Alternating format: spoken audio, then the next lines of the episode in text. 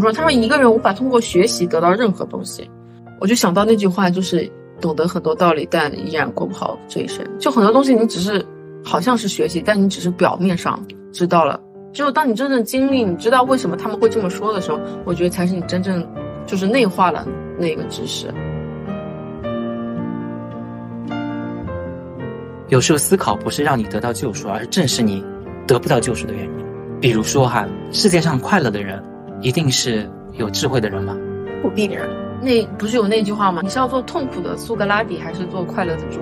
所以说，如果你是一头猪，你可以非常直接的得到那些对，痛苦的人所苦苦追寻的东西。就是吃喝玩乐，躺在泥潭里、就很开心啊。所以，聪明本身就让你阻碍你达到你想要达到的成果。你不停的质疑，不停的得不到答案。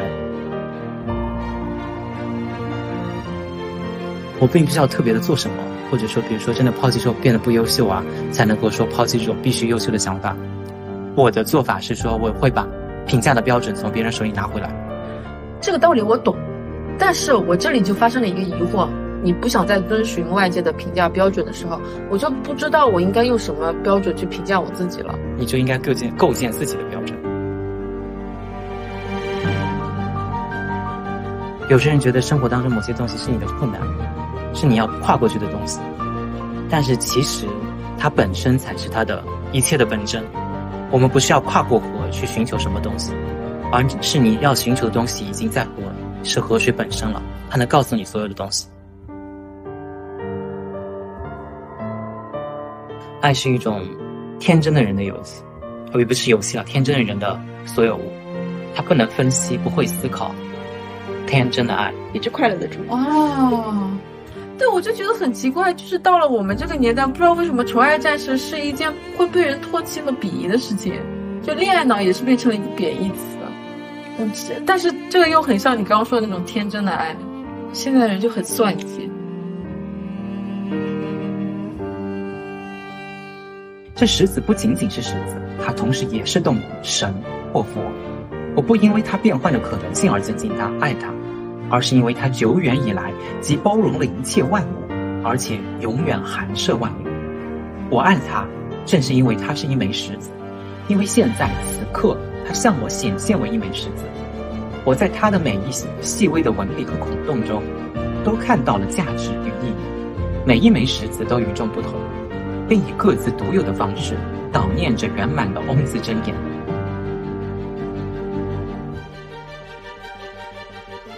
这有一种很浪漫的讲法，就是中国人爱讲说“千里共婵娟嗯”。你现在抬头看到的月亮，跟你爱豆看到的月亮是一个同一个。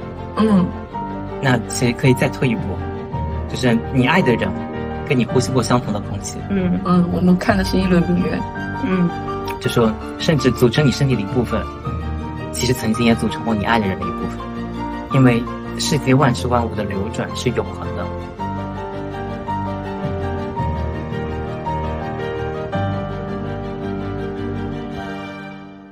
Hello，大家好，欢迎来到此时此刻，我是春卷。然后今天也是邀请到了两位来自我介绍一下。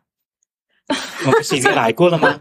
对，你老说朋一友下吧了，老嗯，朋老友朋友，了老朋友。我是 Eating，纱布，嗯，然后今天是想聊一下《悉达多》这本书。然后上一次我们也是在呃原生家庭那一期提到了这本书的呃一个主题吧。然后阿布可不可以给我们介绍一下你当时你怎么给大家推的这本书？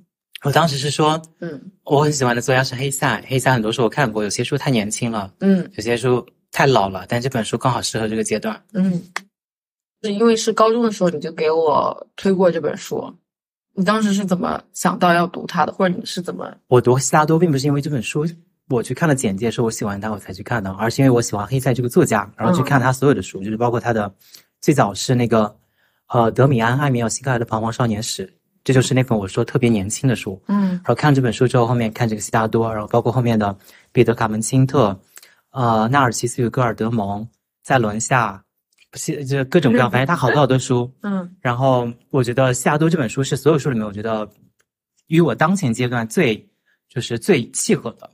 包括如果像他拿诺贝尔奖的那个《荒原狼》，我觉得对我现在这种阅历来说，可能是不太会去有共鸣的。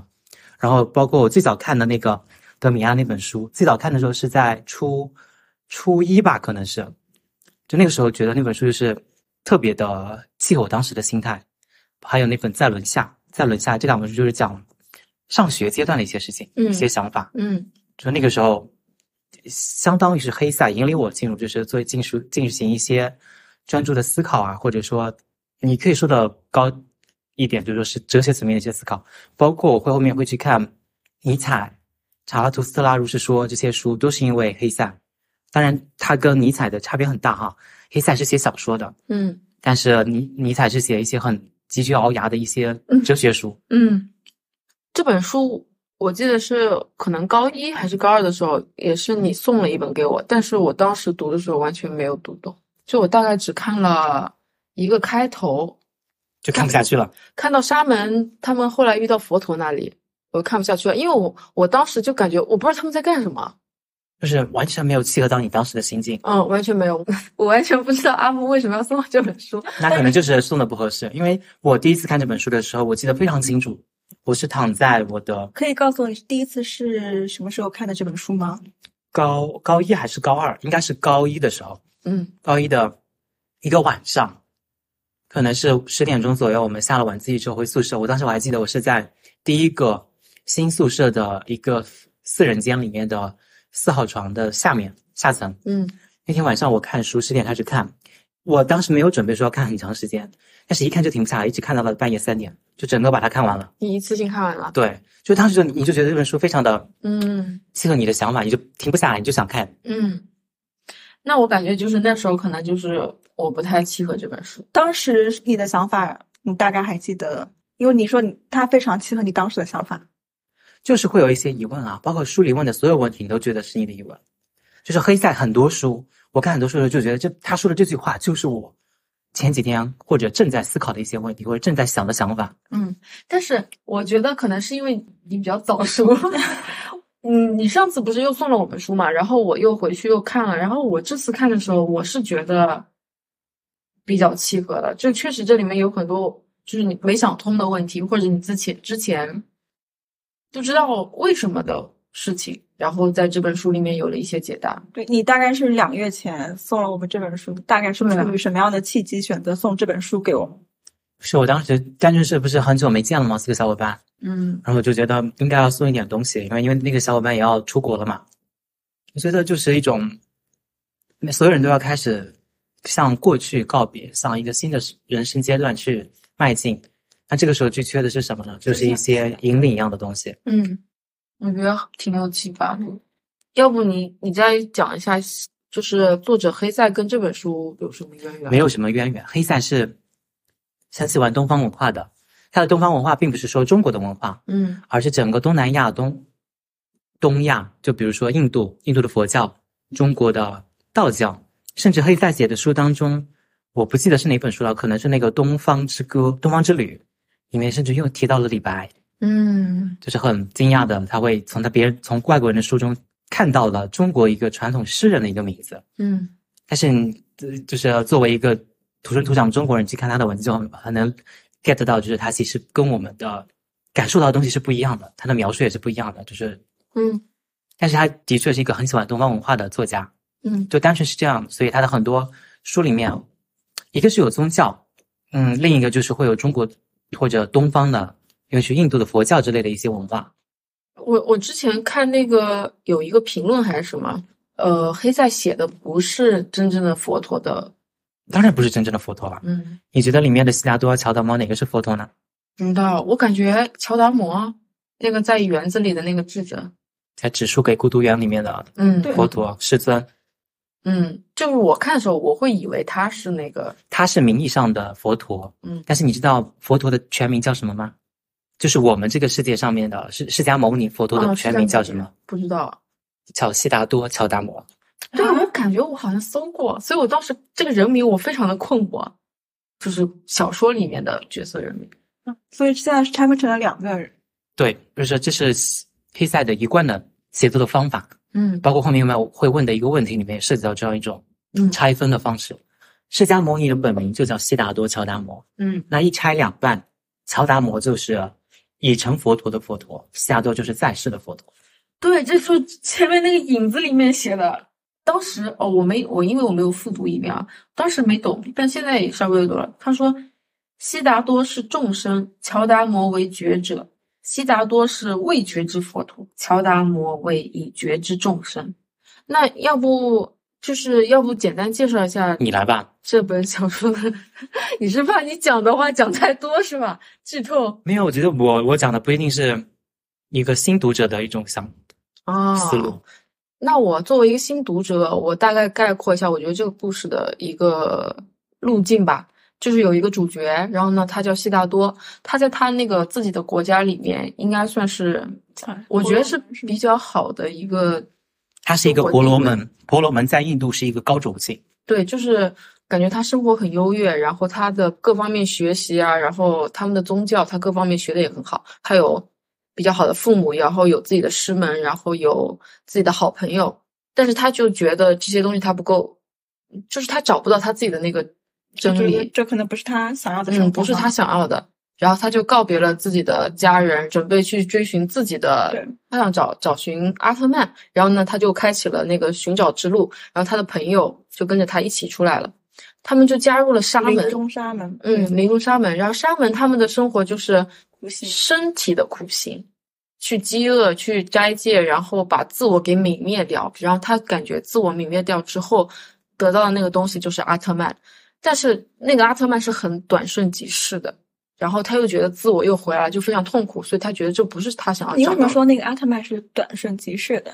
我感觉书里他讲了，就是就是很快他感觉进入到了那个境界，但是很快你又回到了现实生活中。应该是说他陷入到无我的那种状态的，终归是会终结的，嗯嗯，永远会回到自我当中去。他想撇撇去自我，进入到一种无我的状态。对，这是他沙门时期的一个一个追求。后来他们遇到了一个说是什么园子里的那个佛乔达陀，摩，他跟他的朋友就决定离开沙门，然后去那个佛陀那边嗯请教。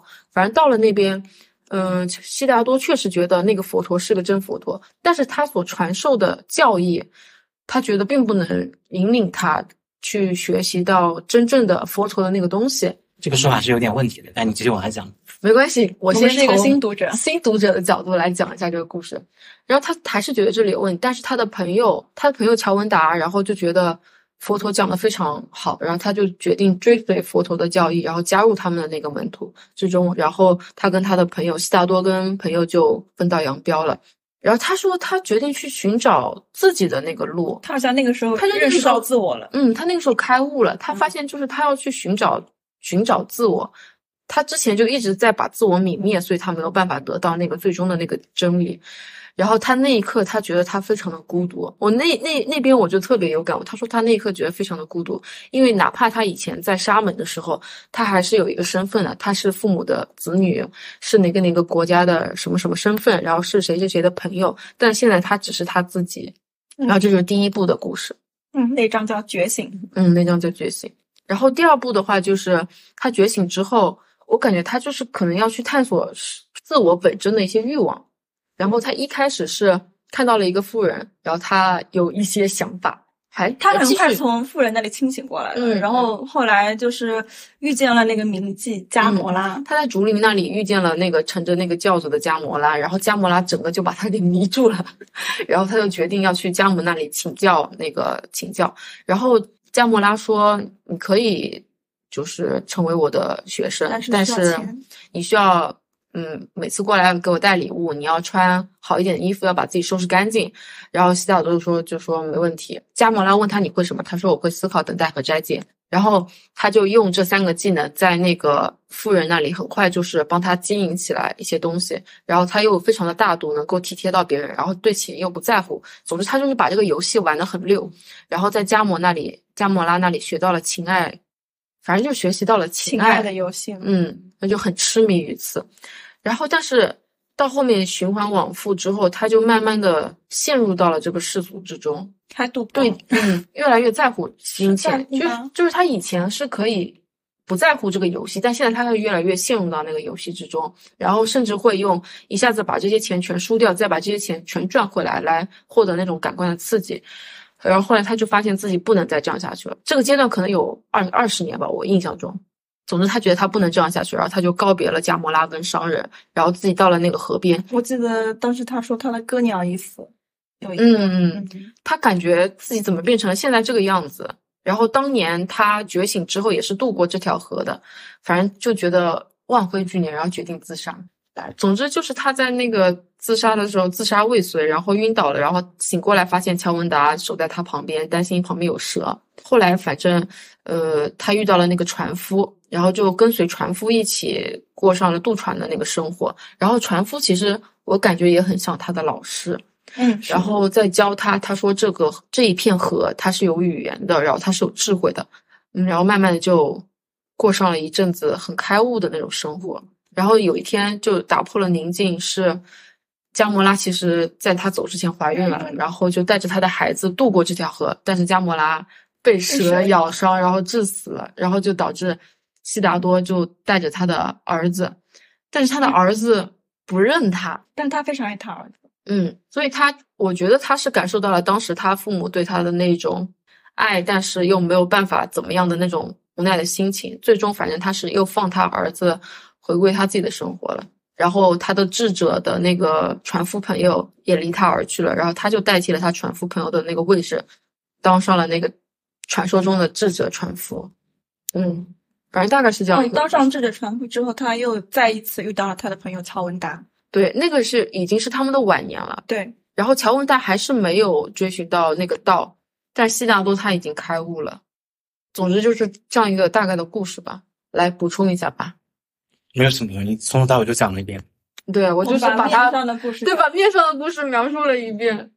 我感觉就是告告别家庭，然后沙门之路追寻那个身体的苦，然后去获得无我，后面又觉自自我觉醒了，然后陷入了世俗的游戏之中，然后从世俗的游戏回来之后，又经历了自己跟儿子的那种纠缠吧，然后最后获得了开悟。他从悉达多的少年一直写到了老年，这是一个完整的人生的嗯过程，并且你人生当中会追会经历到的各种东西，它其实都有亲情、爱情、友情，友情，包括你的引领者、你的导师，然后你对金钱啊、对生活、对财富、对世俗的各种游戏的一种沉迷或者陷入进我去，觉得是一个很朴实的分析，所有过程它都涉及到了。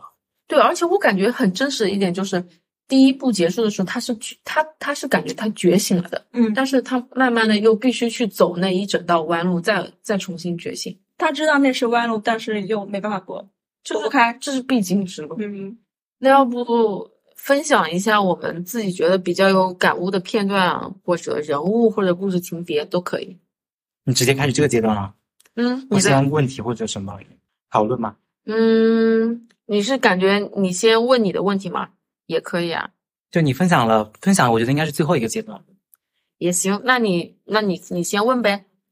那 你们手上都有书，就嗯，静静的吃行吗？可以可以，没事，你就充当读者，不是你充听当听听众众来提问，我觉得很有必要。其实，二十页的倒数第二段，我没想到你问问题的形式是我们每个人拿着书翻到第几页、第几段。没有我没有周老师的没有真实的文本，你怎么去探讨问题呢？好的，开始吧。这句话是这样写的啊：的确，那一切对于我们神圣的事物将何存？还能剩下什么？还能留下什么？这个的这句话是悉达多说的。那他会这样思考的原因是在于乔文达问了他一个问题。哦，西南你是不是先说一下，这是他们的沙门沙门之路的一个片段？这是因为他们在进行到沙门修行苦行的最后的阶段的时候，乔文达说，他认为他的修行之路，他苦行的这种沙门的修行之路，并不能让他获得他想要的东西。嗯他认为那个他的沙门的师傅，那个最可敬的、最年长的沙门，他已经六十多岁了，但是他还没有证得涅槃，他会这样一直持续到七十岁，然后八十岁。跟随他修行的悉达多、乔文达也会将他一样，像他一样老朽，却仍然在无休止的修行、斋戒和冥想。他们也将无缘证得涅槃，无论他们还是那位长者，都不能够得到他们想要的。那这样是因为什么呢？是因为他觉得这种苦行只是找到了一点安慰，找到了一点麻醉，只是学会了一些把戏来欺骗自己，而那件最根本的大事，道中之道，他们并没有找到。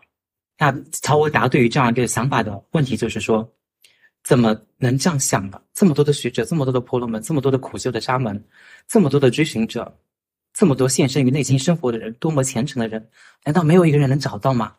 那悉达多就说，嗯，他将要离开沙门这条路，他认为他已经苦于渴望的煎熬，他也认为沙门将修行将不能够使他得到他想要的，在这条沙门苦行的路上，他的对这种渴望的煎熬一直没有减少，他一路渴求知识，却一路仍然充满疑惑。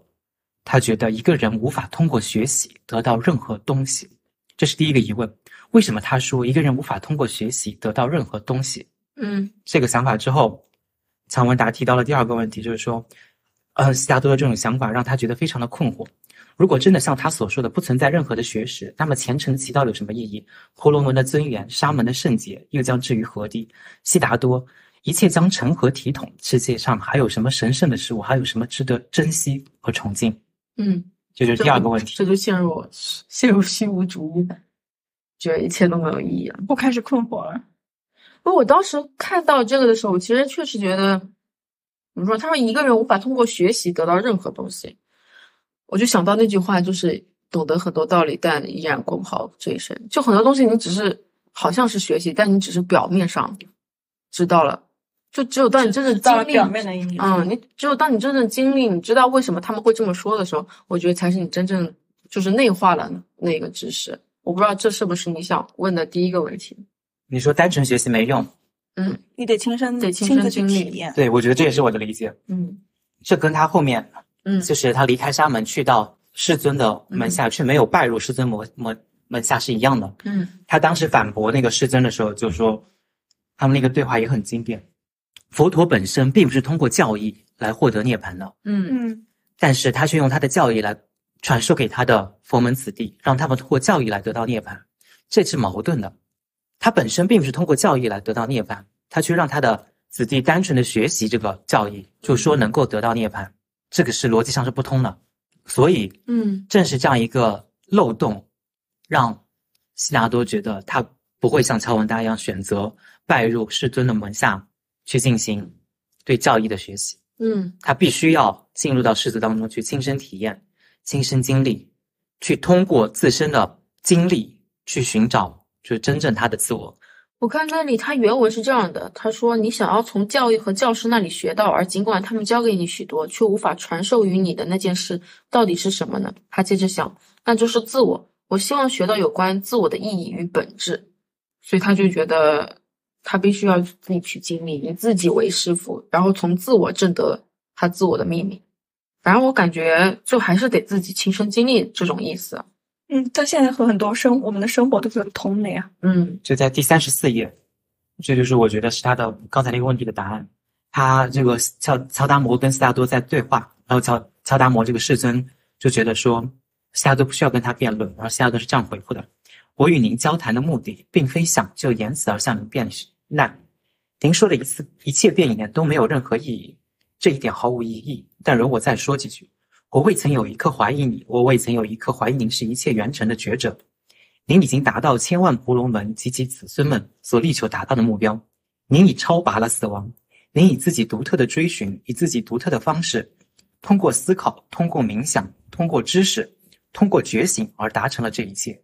您并未通过教义学会任何东西，所以我认为世尊，任何人也无法通过教义而得到救赎。我印象中，我这里当时世尊感觉他虽然说的没错，但非常傲慢。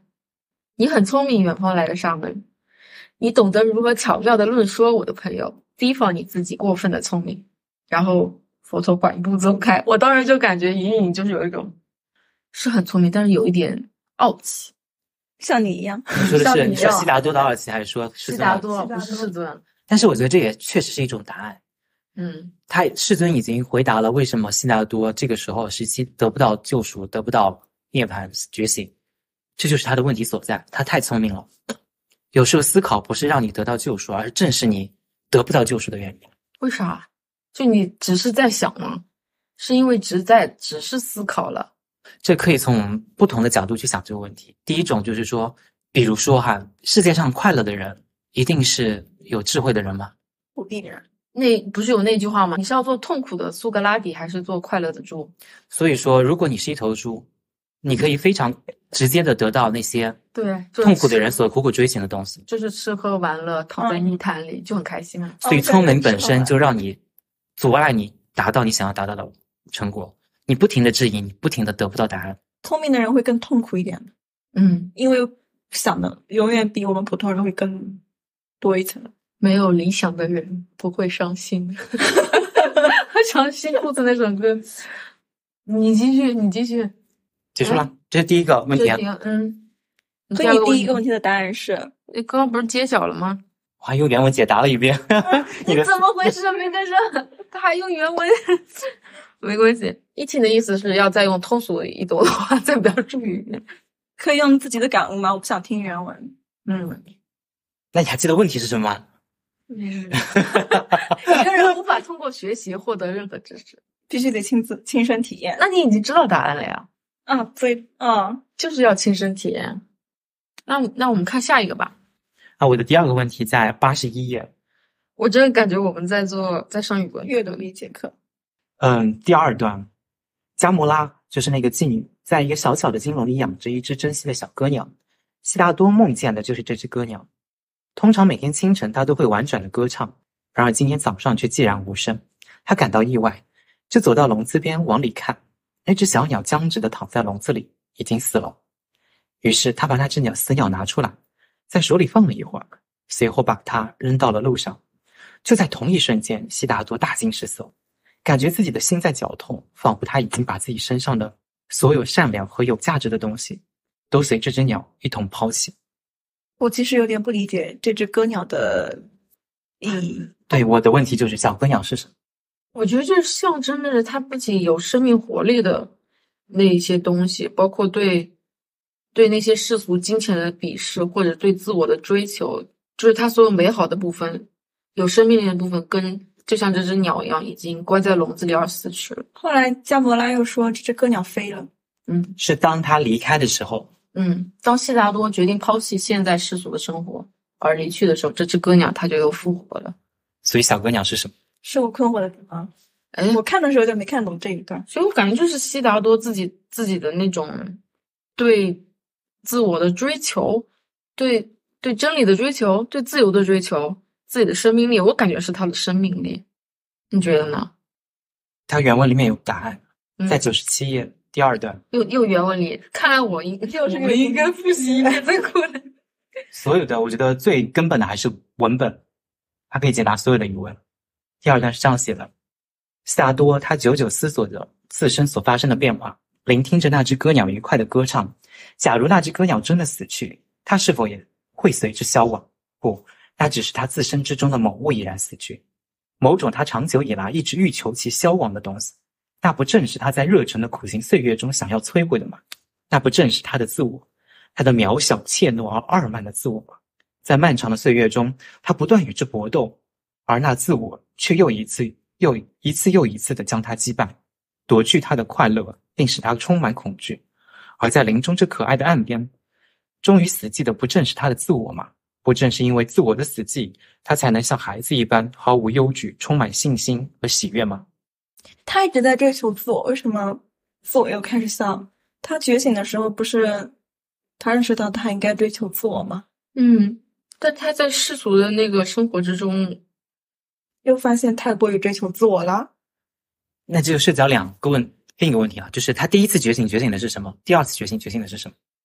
对我第一次觉醒，大概明白，就第一是次他追要追求自我，这个大概是啊懂了。就是他本来一直想泯灭自我，但后来发现应该要追求自我。嗯但是第二次的悟到，我真的，我感觉就是，你说，第一次的觉醒跟刚才前一个问题是一样的。嗯，你想，你再回顾一下，他第一次觉醒是什么时机？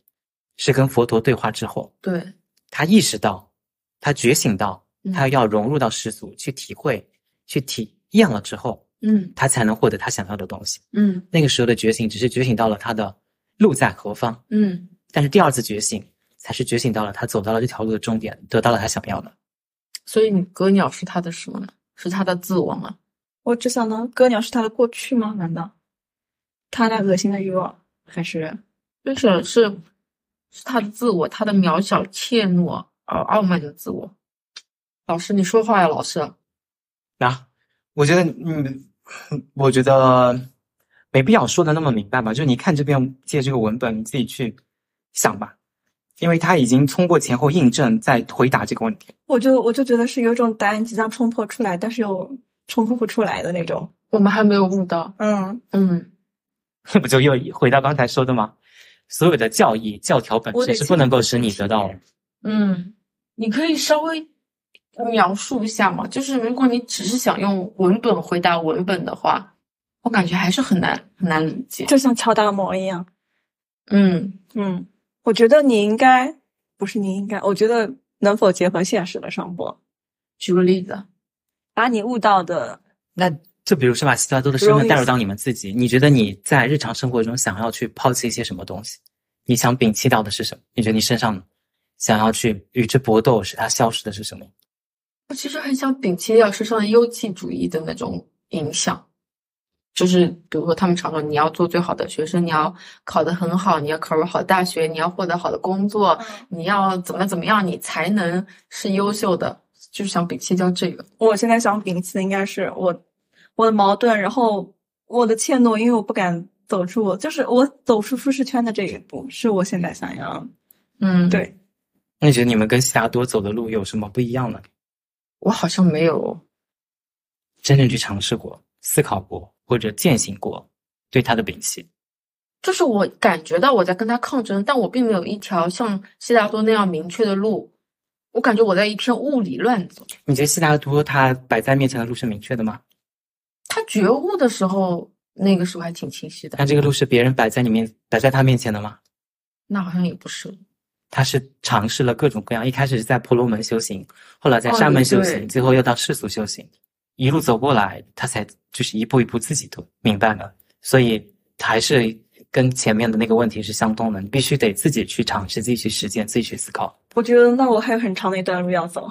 那我觉得某种程度上，其实我跟你一样，就是虽然我知道这个东西，但我现在还是在一个相对比较稳定的一个工作环境对，在一个一线城市，拿着还不错的，就是还还可以的工资，然后租着还可以的房子，做着过着差不多的生活，就我没有脱离那个优绩主义的轨道。你感觉自己想抛弃，却一路顺着这条想抛弃的路往下走，没错，对，差不多是这样。嗯，为什么会这样呢？因为陌生，我还是胆听小你，说生活所迫，我都觉得更有道理。我不敢走出走出这一步。我我是我是真的是很矛盾的一个人。也不，我觉得也不一定是生活所迫。就是你说我真的辞职了，我跑去什么大理，或者我回到苏州，我这日子过不下去吗？肯定过得下去啊。但是那不是我想的生活。沉没成本吗？这不是你你要问我的，是 你问你结合你自己啊，每个人原因都不一样啊。我还在很困惑当中。嗯，我觉得在我身这上面，啊就是我包括你刚才说的这种，不希望就是困于这种必须优秀的这种想法上，嗯，我觉得我有一点这种方向感了，就是我觉得我并不需要特别的做什么，或者说，比如说真的抛弃说变得不优秀啊，才能够说抛弃这种必须优秀的想法。我的做法是说，我会把评价的标准从别人手里拿回来。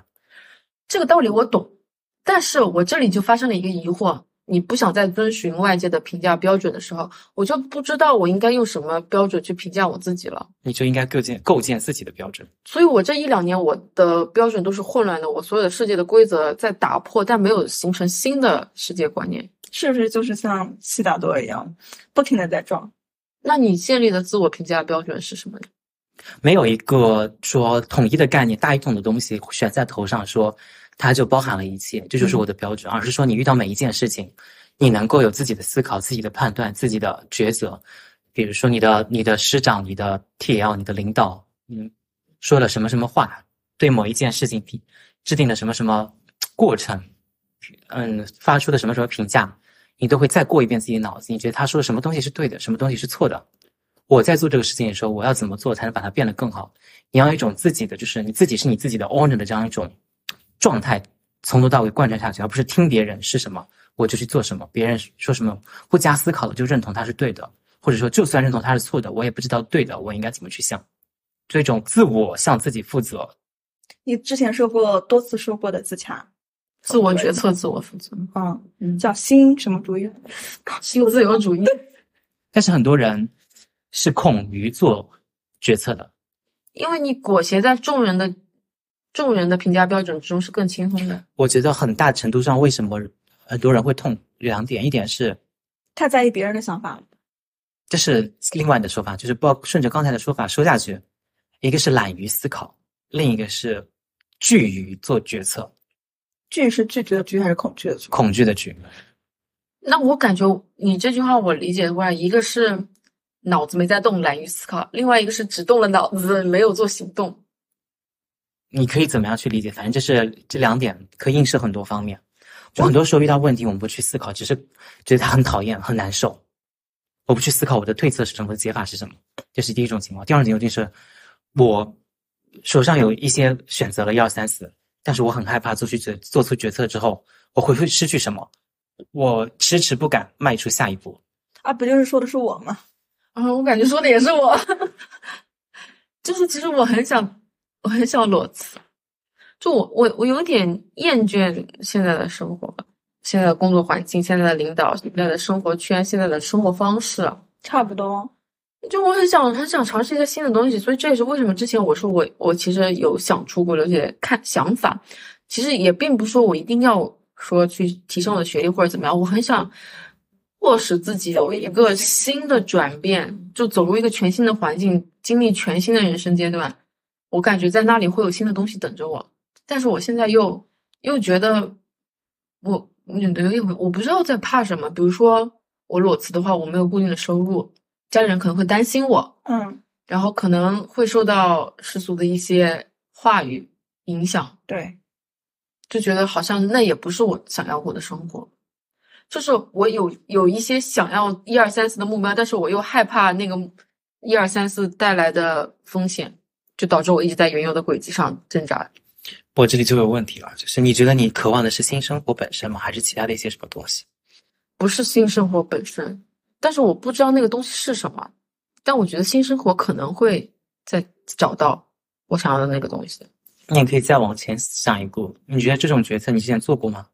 你是否已经开始过了一些新生活，最后发现又走回来了？我哦是的，所以这就是为什么我感觉就是，哪怕我出国留学了，可能我可能我的状况会比现在在国内更糟糕。你这是个很悲观的想法，啊但是我刚才想说的是，像你歌词唱的，就是今天的你我如何重复昨天的故事，然后好像觉得自己在不断往前进，但是走着走着发现自己又绕回了之前的某状态。嗯世界是个圆。嗯，我甚至我甚至觉得我们不是螺旋上升的，我们就是在螺旋螺旋打转。就是像地球一样在转。我们好像走的有点远了。我们是怎么说过来着？就是你说悉达多第二次的，啊，他第二次悟道到底是悟到了？悟到了他想要的东西，他想要的到底是什 么？啊对，这就是我的疑问。就是这是没有答案的。我觉得这个他写出，我觉得是黑塞的书好的地方就在于，他的文本会让不同的人看出不同的东西。一千个人有一千个哈姆雷特，是这样我吗。觉得要不我们放到最后再讨论一下，我们觉得最后他悟到的是什么吧？这个问题放在最后，你再你再继续。然啊后这是我的最后一个问题了，然后已经最后一个不问题了 是，下面是最后一个问题，一百零三页，怎么是最后一个问题？我感觉你还有好多问题没问啊。对啊，其他问题都不重要。没重要，你跳过了女人的部分。 我觉得哈，我说实话，整本书里面，我觉得最最差劲的部分就是加摩拉跟那个商人那两部分。为什么我会这样讲？因为我觉得黑塞本身是没有这样的经历的，他是一种以一种非常高高在上的姿态在写这两段经历，他是失真的。我也觉得这两个人物非常的工具人。对，就是这两段经历，说是世俗的体验，实际就是，就是他永远黑塞永远处在一种高高在上的状态，在评价这个过程，嗯，他并没有真正的去真的写出这两个部分的东西，所以我觉得从里面我就是看不到任何的闪光点在里面，没就事非常的俗。一会儿我和依婷再来剖析一下我们看到的东西。你先，你先问你这个没。看到任何东西。 看完路子也是也是东西。 一百零三哪？一百零三页最后一段，嗯，那个船夫跟悉达多说：“不过你无需跟我学，是河水教会我如何倾听的，你也将从他那里学会。河水懂得一切，人可以从他那儿学会一切。你已然学会，应当勉力走向低处，沉沦，并寻求那最深的底层。那富有而显贵的悉达多将成为一个桨手，那博学而的婆罗门贵族悉达多将成为一个船夫。那些河水都已告诉了你，你还将学会另一件事。那件事是什么？船夫回答说：“天太晚了，我们该上床睡觉了。我无法告诉你另一件事是什么。”这就是巴拉巴拉后结束了。那我的问题就是：嗯，河水是什么？河水是什么？你成功提出了我的疑问。那哎我我说一下我的理解，我感觉就是，嗯、就是我先从我自身说起啊，我是我是我是无神论者嘛，所以我是不相信说有一个全能的上帝或者有一个神佛什么样，但是我感觉大自然它是有一个，它是有一个大自然的那个运行规律在那里的，我觉得河水就是这个自然真理的一个表现，是吗？我这只是我的感悟，你可以说一下，你觉得这个自然真理是悉达多悟到的东西吗？是大家要去体会的东西吗？我不知道啊。你觉得悉达多对这个自然真理感兴趣吗？但是我感觉就是这个自然界的是运运行规律的，也是他想要的那个真理啊。你看整本书有觉得自然悉达多在追寻自然的真理吗？在追寻自然科学吗？我觉得不是自然科学，就是就是那个东西我，我我自己的理解里是跟真理是一是一个东西，真理，就是他们一直在追求那个词，我说不出来，阿阿特特曼曼。河水是自然真理，世界运行的规律。你不要这样子了，重复嘛，你可以可以可以解答吗？友好哲学讨论，不是友好的哲学讨论跟一个人一样关不是，我觉得这里的问题在于，不是我要反驳你，而是觉得嗯这个回答是你想要的吗？我不知道答案，所以我只不是，说我了我一们个不要去，就是这种讨论，不要去说答案是什么，没有答案，就是我只想听到说，这是我想你想要的，你觉得这个问题是你想要的，这个问你的这个回答是你自己想要的，你觉得你这个思考方向符合你自己想思考的东西吗？你想要的东西吗？哎，你只是硬套了一些你自己学到的知识塞了过去，那我可能更接近第二个，就我不硬知道。塞的，对吧？因为我不知道河水是什么，所以我只能在我过往的历史打一下。找出相似的东西。那你呃更应该从自己的体会、自己人生渴望的东西里面去思考，它可能是个什么东西。那关键就是，目前为止我没有思考出那是什么东西。嗯，嗯我也没有思考。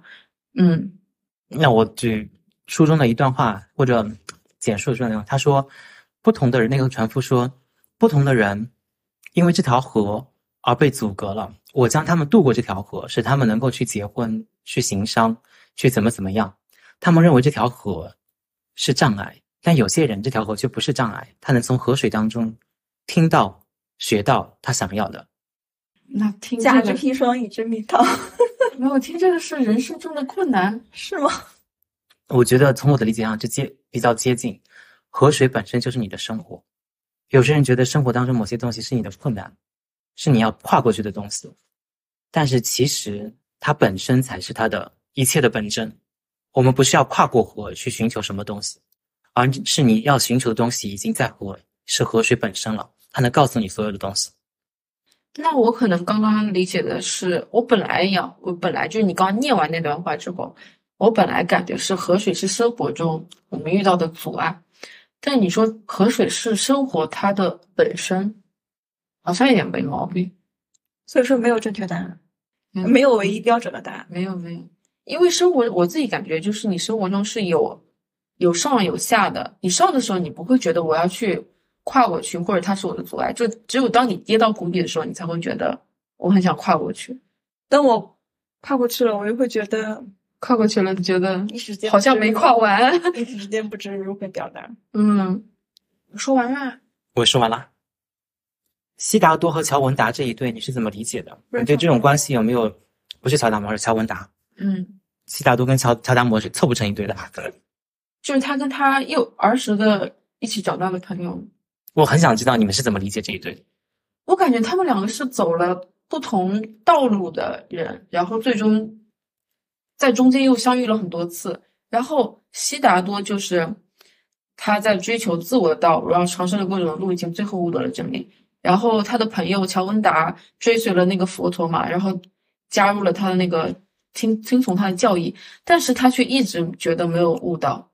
就他们老年的时候不是又相聚了一次嘛，然后他就一直想问他的那个悉达多，你是怎么你你是怎么悟到的？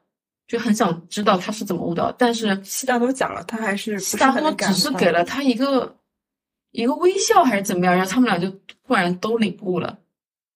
总我感觉就是这两个人在我在我的理解里就是走了两条不同的道路的一个个人。其实这我觉得哈、我的理解，这两个人是同一个人，嗯这是一个人，他是一个人的两面。你有我们每个人有时候是乔文达，有时候是悉达多，只不过我们做不到像这本书里写的，像像悉达多一样一路走到底，也做不到像乔文达一样一路走到底。我们有时候做了一会儿悉达多之后，又陷回到乔文达了。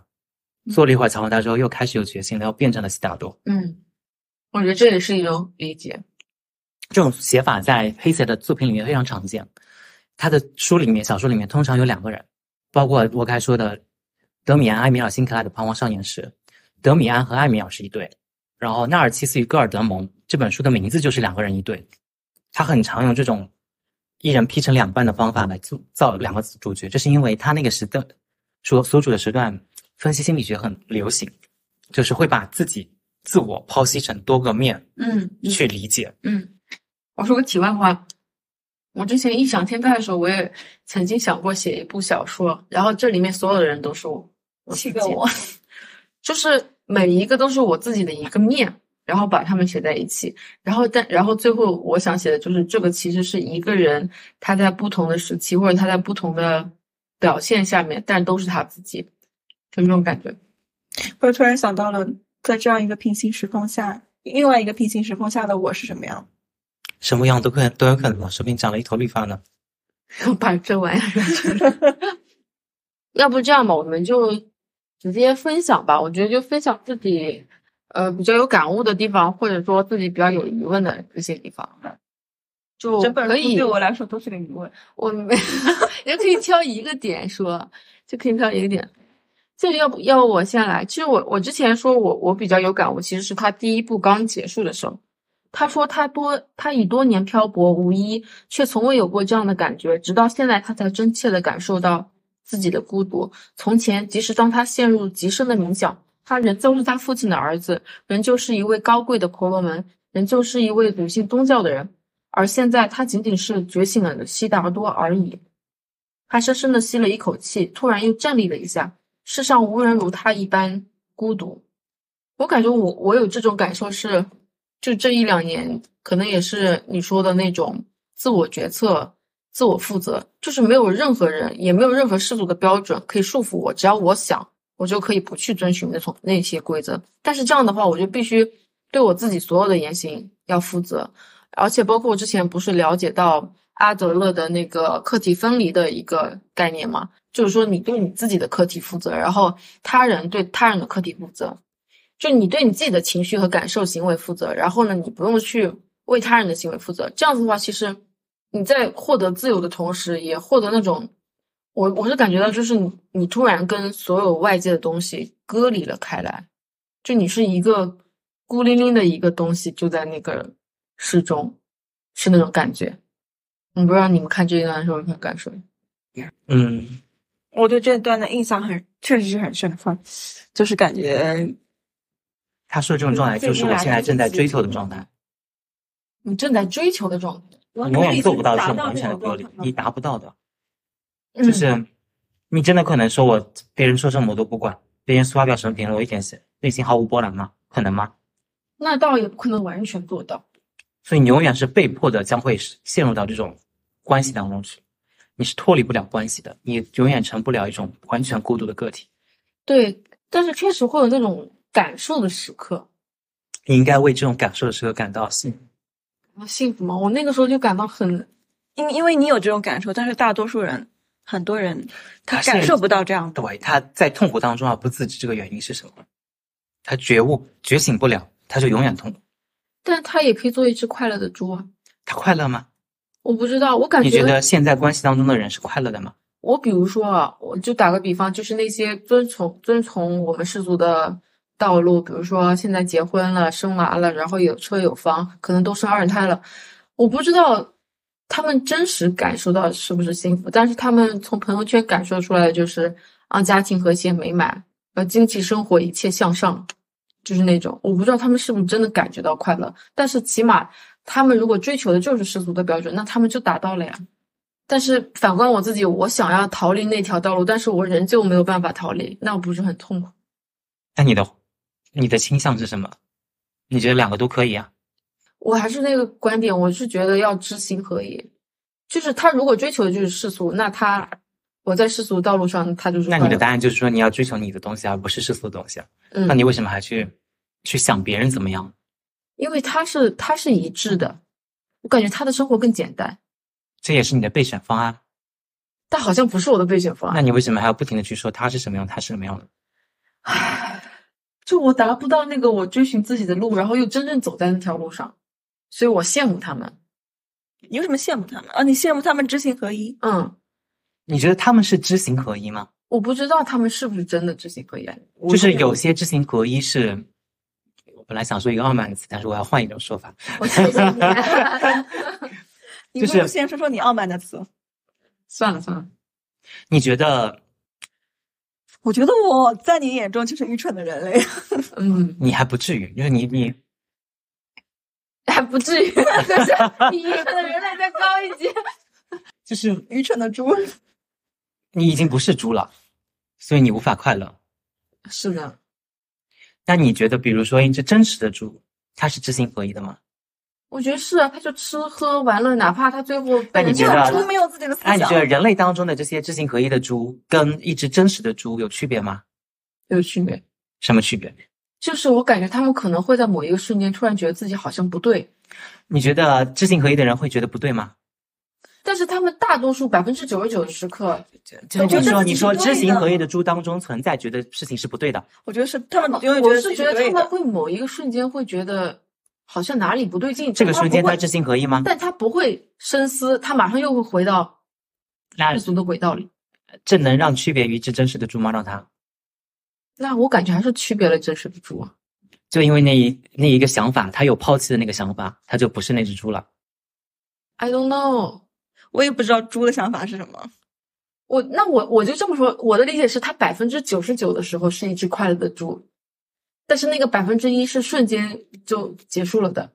你觉得是百分之九十九猪的时光吸引你，还是百分之一的时光吸引你？就我羡慕他们有百分之九十九的时光都是快乐的猪。你真的羡慕吗？我你想去做那百分之九十间的猪吗？但我又不想。那你是羡慕他吗？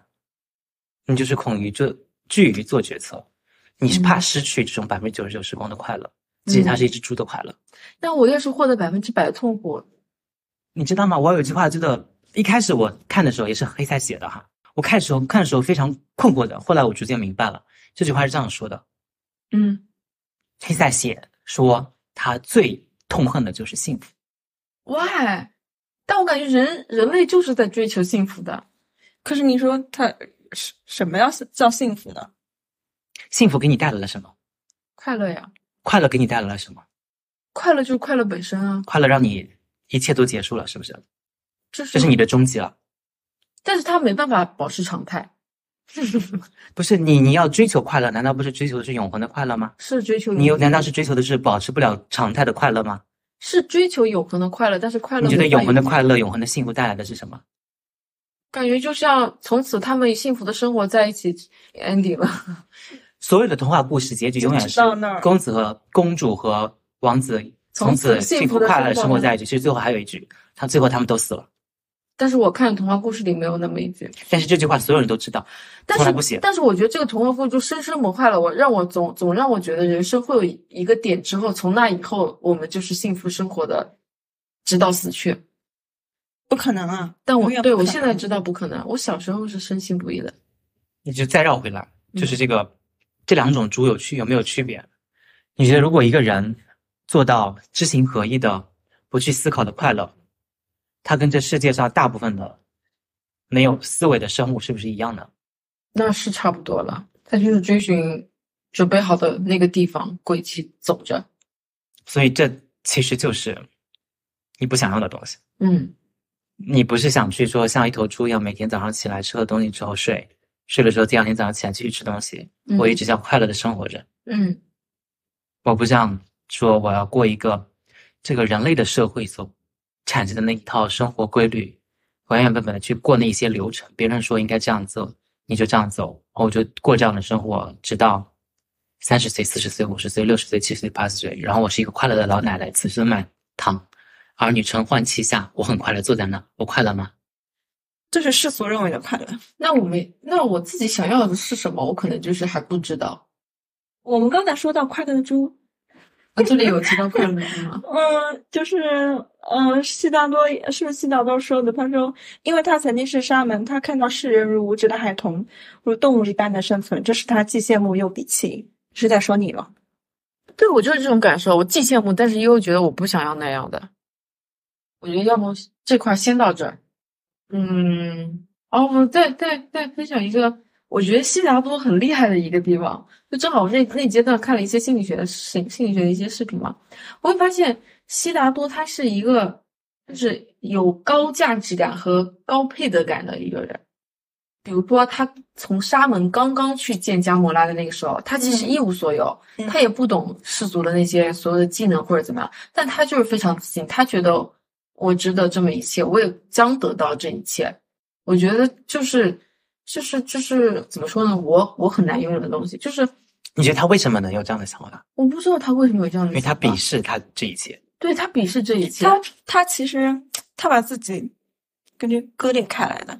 对，他就觉得这些都是你们世世俗的人玩。我以前做沙门的时候，我都摒弃了这些东西。但是，但是当他想要的时候，他又觉得他可以轻松的拿到这些。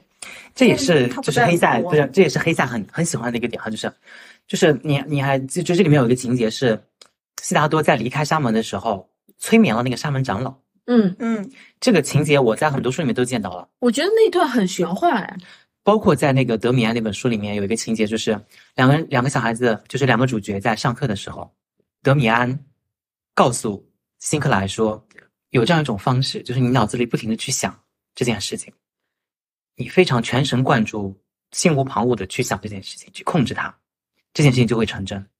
他们就在课堂上放空一切，眼睛涣眼神涣散，什么也不做，就在那，你可以可以说就类似于放空一样。嗯，他这个状态就是为了引导说让老师不注意他，而他每次这样做，那个老师就是扫过全班都看不到他，就这样的情节，黑塞非常喜欢写。么？你你觉得这是玄幻的，还是真的能做到的？嗯，我觉得不需要用玄玄幻这个词，这是黑塞渴望的一种东西。我觉得是，就你觉得你全心全意的去做一件事情，就是你会觉得好像如有神助做，到。嗯，你看不到任何其他东西，你只会看到让你做成这件事情的东西。那是心流状态吗？那是所谓的心流吗？我觉得你看了是不是看了太多那种嗯，我看了很多，我看的很杂，你知道吧？我脑子里有各种各样的概念，但是我串没办法串起来。反正这这块儿我就觉得还挺，他这种状态是我比较想想获得的。嗯，然后其他的话，我感觉我比较有疑问就是最后了那块，我们要不最后再说，然后你们看谁分享一下，我无分享，谢谢。随便说说嘛，随便说说就是我都我已经忘得差不多了。没关系，你就说一段你印象比较还比较有印象的。啊，嗯天呐，我现在连翻都翻不到。没关系，我们是友好的哲学讨论。然后 我看到一段，嗯，他一直觉得是呃，应该是悉达多这里，所他这里的他就是指的悉达多。然而，他一直觉得自己与众不同，并带着一种优越感。他总是他总是带着一点轻蔑来看待世人，带着那么一种嘲讽般的不屑，正如一个沙门总是对尘俗的人们感到的那种不屑。我想到第一，我就让我就让就会让我想到阿布。我也是，我看到那时候我也想到孩子， 我觉得你这就是就是你要羡，你刚才羡慕那个东西。好像是哎，哎，你这么一说确实是，就真的这真的很矛盾哎，就是我会觉得我讨厌他那个样子，但是我又希望成为他那个样子，你为什么讨厌他？你觉得啊，因为你在他的评 你价在体系被鄙里，视，我在被鄙视，有讨厌他，但你有渴望他。这这个我没办法。我最近发现有一个很奇怪的点，就是我发现我喜欢我喜欢的那一类人，他们都有一个共同的特征，对我不是那有点不屑一顾，就是就他们是那种很自我的人。嗯，他会有自己很完整的价值体系和框架，对然后不会轻易的为他人所转移，然后可以自己负责好自己。但是同时，这帮人又有一个很难受的点，就是他们会对你不屑一顾。反而啊，他的那种不屑一顾反而让你深深着迷。那那也不一定，看看人，看人啊，看人，这就就很奇妙。还是说我们总是执着于追求我们难于得到的东西？我觉得我们总是追求我们没有的东西啊。对啊，如果有一句我老生们常谈，世界上最美好的东西，得不到的会已失去的这这个这个也是你之前发过动态的，啊，嗯，高中的时候，得不到的和已失去的总是最美好。差不多。我现在最能回想起的、最能记起的就是我得不到的人和我已经失去的人，会时刻出现在我的脑子里。不叫时刻，但是会经常性的出现。然后我发现集合了这两个特征，就是你得到过的什么事情， 就就同时符合了这两个特征。然后我还想很，我还想吐槽一个，就是加莫拉那个点，就是她虽然是这里面唯一一个稍微有头有脸的女性角色，但她真的非常工具人。就她是悉达多情爱的老师，然后呢，她又怀了悉达多的孩子，然后为悉达多带来了一个孩子，从而让悉达多可以去完成他作为父亲的那一条探索的道路。然后呢，他又为了完成他那个悉达多道路的追寻，他又必须立马的死去。因为我感觉这一块让我很难受，确实也没有什么太多女性角色的描写，然后唯一的女性角色又是一个工具人。你要理解这本书成书于一九一几年，嗯那个时候也哎本来，不一定是一几年，反正十九世纪、二十世纪初，嗯所以那个时候女生是不能工作的。啊，是的，大部分的哲学家都认为女性是没有理智可言的。没有价值。我记得，你能听过的所有的有头有脸的哲学家嗯，都是这个观点。我记得好像之前是什么什么书书本，反正就是类似于我就是看到书评说有一个很著名的什么思想家、哲学家，然后叫什么叔本华，然后我去看他的书，翻开才没几页，我就看见他的文字里充满着对女性的鄙视，然后就看不下去了。我觉得这是一个吐槽。你有时候也会觉得，嗯，这种时刻你就不应该感到被冒犯，我感到被冒犯了。不，你应该反过来，你要学习悉达多，你要鄙视他，你觉得他完完全全受时代所限，他是一个该被鄙视的角色，他嗯完全没有意识到他受时代所限，他再怎么觉得自己的哲学思想有多高度，他依旧是一个扑南，你这国个词不太好吧？国南，国南，国南。哦，我发现那确实就是，我发现有一个就是，嗯，我好像总是在成为那个受害者。就我，我为什么讨厌那帮高高在上有那么一点鄙视，是因为我没有办法成为这个人，然后，然后我又总是把自己带入受害者的那个角色里。这也是就是一个题外话，有点比较敏感啊。就是我觉得大部分现在的中国的天朝的女性，普遍有的一个问题，就是包括网络上的各种女权啊，不管你是什么田园女权，还是新自由主义的田园女女权是什权，么还是激进的女权，各种各样的女权，就是各种类型的女权。都有一个普遍的问题，就是立场问题。是讨论问题先摆立场，嗯，举个例子，就是无论怎么样，你会觉得把自己带入到那个女性的角色当中，为她找理由。会招什么？就是不是理最大，而是女性最大。你会共情，一旦共情，你的你的立场就摆在那儿了。当立场出现的时候，辩论就没有意义了。哦，我应该摆脱自己的性别来看待。不，你应该高于一切，对你应该摆脱你的性别。你要争取的不是说女性的平权，当然这女性的平权必须争取，但是你应该以更高的姿态来解决人类的这个事情。啊嗯，你要是没有具体的例子，我很难知道你到底是在抬杠还是在那个。我吐槽完了，你看你有没有什么你想分享的？不是他在做咱们，啊，，你吐槽完了？我吐槽了啥呀？你刚刚吐槽的就是那个傲慢的那啊个，很像阿布。我跟你说，我跟你感同身受，我一看到你，我就看到阿布但的是啊，影就子是我虽然说我最讨厌的是伽摩拉跟那个商人那个篇幅，嗯但是说实话，我觉得伽摩拉是塑造了我对对象的一切，幻想嘛，不叫幻想，就是标准。那不就是嘛？就是最高标准。我觉得加摩拉他真的很强。我看的时候，其实我有很很深的感受是，我觉得加摩拉那个境界不是大部分人能够达到。你觉得伽摩拉最闪光的点是什么？就是我爱你，但是你是自由的，姜母拉很清醒啊。就是你看到的东西，就是你想要的东西。所以这是我想要的东西。你看到的是清醒，嗯，他的清醒是什么？是呀。 我再看一下。我觉得，我觉得确实是，就是我看到，就是我觉得，比如说，在我自己的人际观，我就觉得，我要是喜欢这个人，或者我爱这个人，我会难以控制的是你，你会对这个人会有期望，但是我又没有办法说，我又同时又理解每个人都是自由的，都是独立的个体，所以这块儿就很纠结。但我觉得加莫拉他就是很豁达，他就是我爱你，但是你可以来我这里，你也可以离开，我只是做我自己要做的事情，但我不在乎这个结果。这是你现在最渴望的东西。是的呀，所以我看到了这个呀。那你你受困于这样的问题吗？我当然受困于这样的问题啊，这个问题是你自己造成的，还是别人造成的？是我自己造成的。就是你自己放不过你自己。嗯， 你这这，那你看到的是什么呢？你在这一段里，我看到的加摩拉，不是她的美貌，不是她对情爱上的技巧，不是她对于这个和悉达多的这种关系，而是她自己的追求。她虽然做着妓女，做着情爱的教授，追求的是什么？你看她最后做了什么事情？他最后跑，他最后不做妓女了，然后是为他生了个孩子，嗯，这不是个吗不做妓女了，也不是为悉达多生了个孩子，那是什么？她把她的财产捐掉了，她去追随佛陀了。哦，对，他去追寻佛陀的路上了，对，所以她其实，她虽然做着妓女，虽然拥有着财富，虽然教导着悉达多情爱的知识，虽然做着所有这一切被悉达多之前所鄙夷的事情，但是呃她永远清醒着，嗯，其实她追寻的是另外一些东西。那所以这是你看到的东西，对，就是你你的对象一定要有一种让你觉得他有他的追求，但我感觉你想要的那个对象所以是你之前出于你而不然，你之前不说是你不染想不染的上问一个题，导就是师啊，你说你需要是你，我觉得大他家说过，加摩拉不是一个导师的角色。你觉得加摩拉的追求对悉达多来说是导师吗？不是导师。但是他是詹姆拉情爱的导师啊，情爱在这本书里面是一个重点的东西吗？但他也是导师啊，詹姆不悉达多就是自你己称你他回在啊来，你觉得加摩拉身上的重闪光的东西是他的情爱的技巧吗？不是，那这个东西不是毫不重要吗？一点一点都不重要，他这个东西不足以被他说说成是一个导师。那是我们对导师的定义不一样，你觉得得到一个程度才能叫导师，悉达多追寻什么？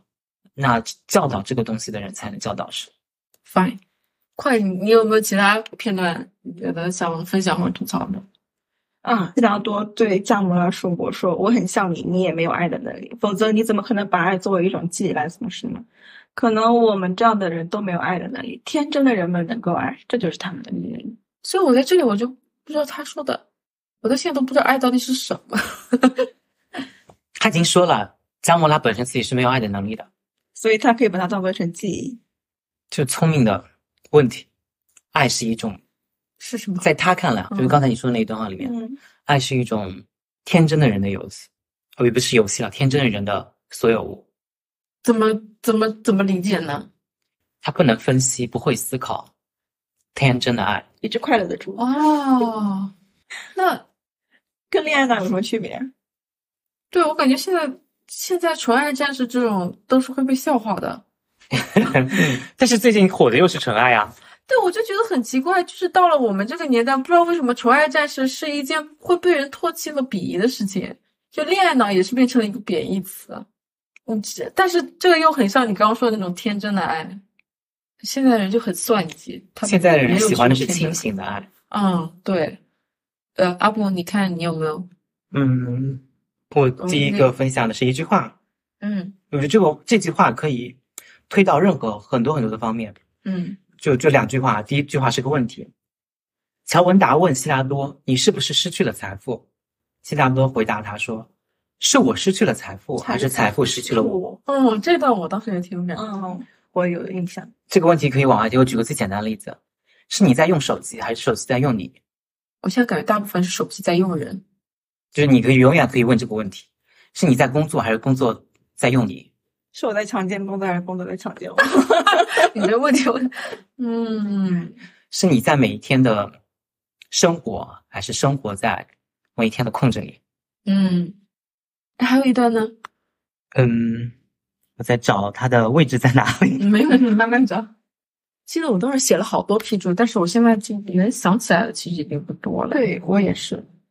哦，嗯，悉达多还说过：“我无权去评判他人的生活，我只能为自己做出判断。” 你想表达什么？没你想有评论什么？没有啊，我只突然想起来你之前说过的话。就你就觉得好像我以前表达过这个观点是吧？对，对，就是你会发现我之前说的很多话都来自这本书。是的，我自己都没有意识到，但是我会发现，就是我现在所有的大部分的标准会来自于这里面写到的一些东西。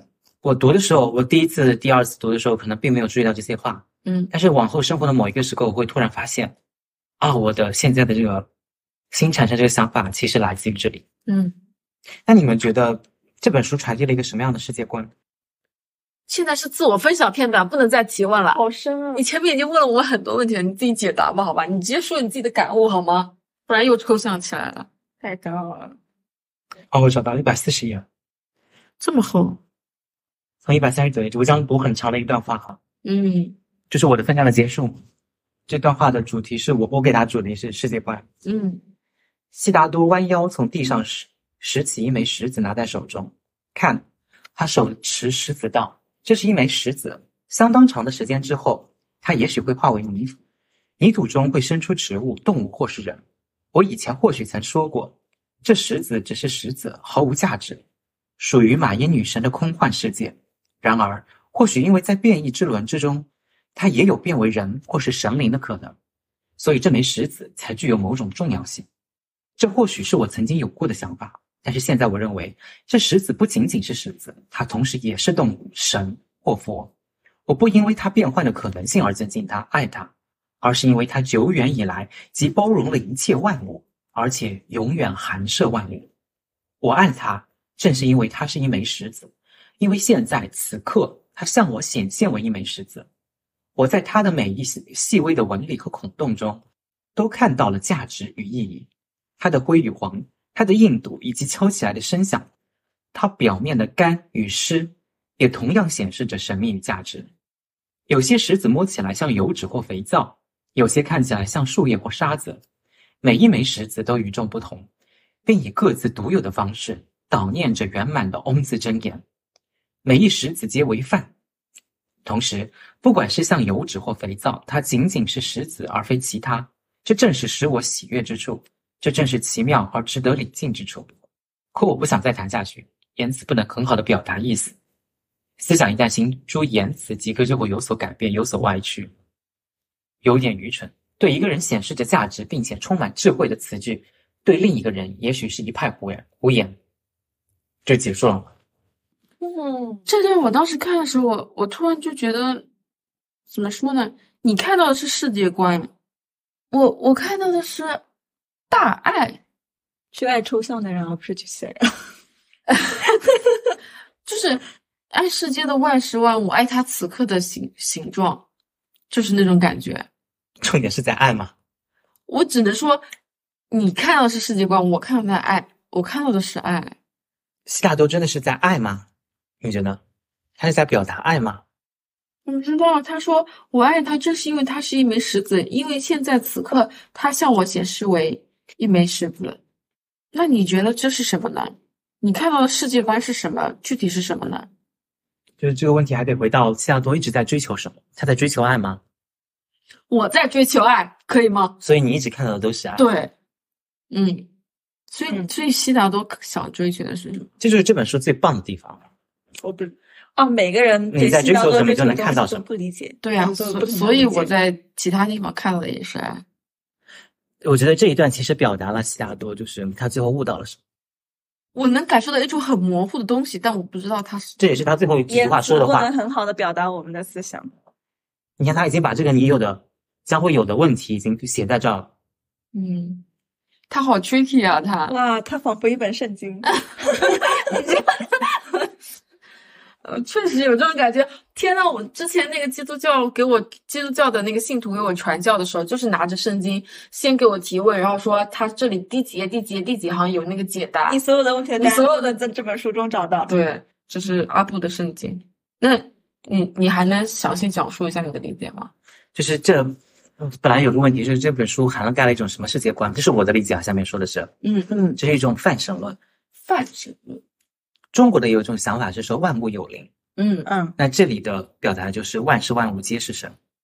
嗯，这个我有点有点感觉到，但 so what？他直接导向了，就是说我身上的神性跟一颗石头的神性是没有什么区别的。嗯嗯，我想到了众生平等。对啊，所以我理解到是众生平等，大爱无边啊。 就是因为他是神，所以你要爱他嘛，这是你导向的结论嘛？神爱万物啊，不是我理解的大爱，就是你平等的爱世间的每一样东西，我理解的是平等的对待世间的每一样东西。那就是我的对待方式就是爱，我平等的爱世上的每一件事物，嗯，恭喜 你，啊，不说把我难倒了，我不知道该不是，他说我不知道该怎么反驳你，还在思考怎么用友好的哲学哲学讨论来反驳。梦哦妮，我们今天有进步了。没有没有没有没有进步，没有进步。我之前呃有一部很小众的番，不是《滨海战记》，不知道有你们有看过吗？ 没有，那肯定没有。它里面就是有一个有一个王子开悟的瞬间，就是他之前都是一个很懦弱的一个王，但是后面他就突然开悟了，成为那种真正的君主。他开悟的那个瞬间，就是他突然意识到，呃，什么是爱。我觉得那个动画表现的非常神乎其神，真的真的是非常具有哲学意味的，我没有办法很好的表述出来。就是前面就是一直在讨论到底什么是爱，就兄弟之间，我可以把后背交给你是爱吗？神父说这不是爱，这是自私的爱。然后又说，那父亲对我的那种偏好和袒护，那种是爱吗？神父说那也不是爱。后来神父说，爱是当你当人类死去，你的尸体腐烂，然后化为呃养分，然后供动物饮食，然后可能又长为植物，这种是爱，是平等的爱，就是万事万物之间的平等跟滋养。然后反正后来就是君主就就是这么开悟的。我感觉这个跟我看这段话就是会有异曲同工的一种感觉，但是我又没有办法很好的说出来我感受到到底是什么。那我推的再远一点，你推吧，就是你刚才说的快乐的猪嗯，和痛苦的苏格拉底。是平等的，对哦，你从这个概念来说，他们是平等的。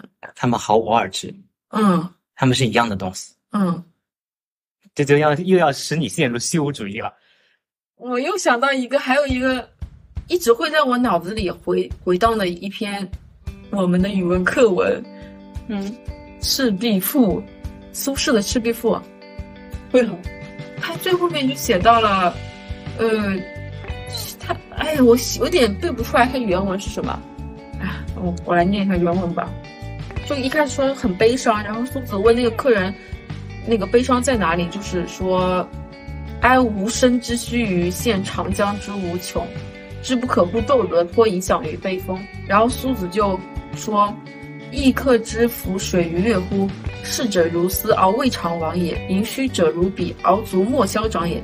盖将自其变者而观之，则天地曾不能以一瞬；自其不变者而观之，则物与我皆无尽也，而又何羡乎？且夫天地之间，物各有主，苟非吾之所有，虽一毫而莫取。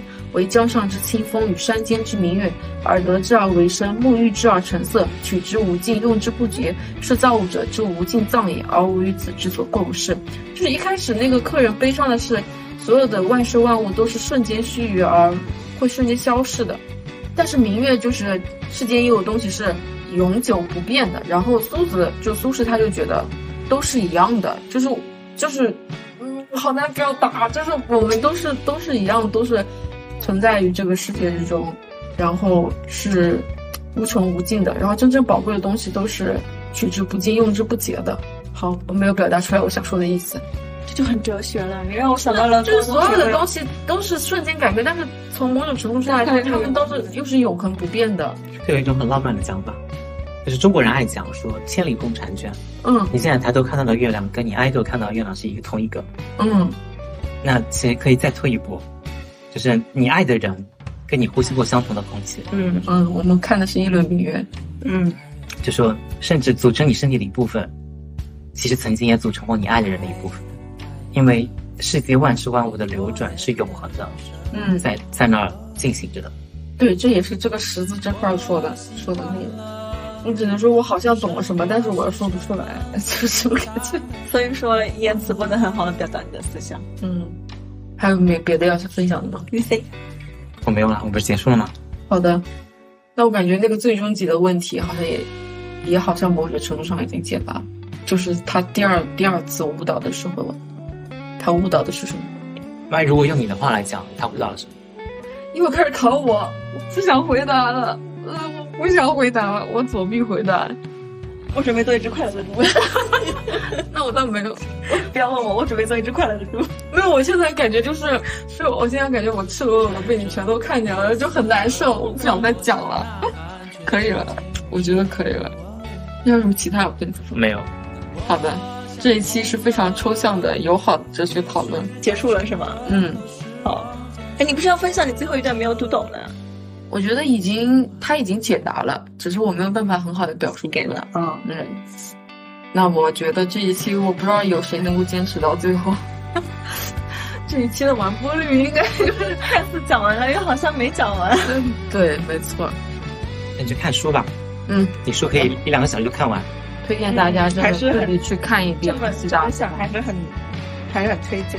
对我用最朴素的推荐句，就是它确实是蕴含了我们这个年纪里面思考的很多问题，然后里面也有很多答案。嗯，那要不这期先到这儿，这期说个再见。拜拜。拜拜。这就是我的生活，太阳在坠落，海浪在发愁，不停的退后。哦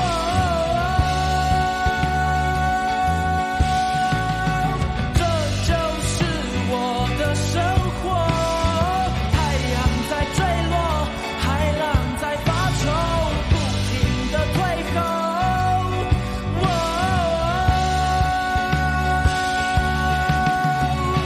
这就是我的生活。太阳在坠落，海浪在发愁，不停的退后。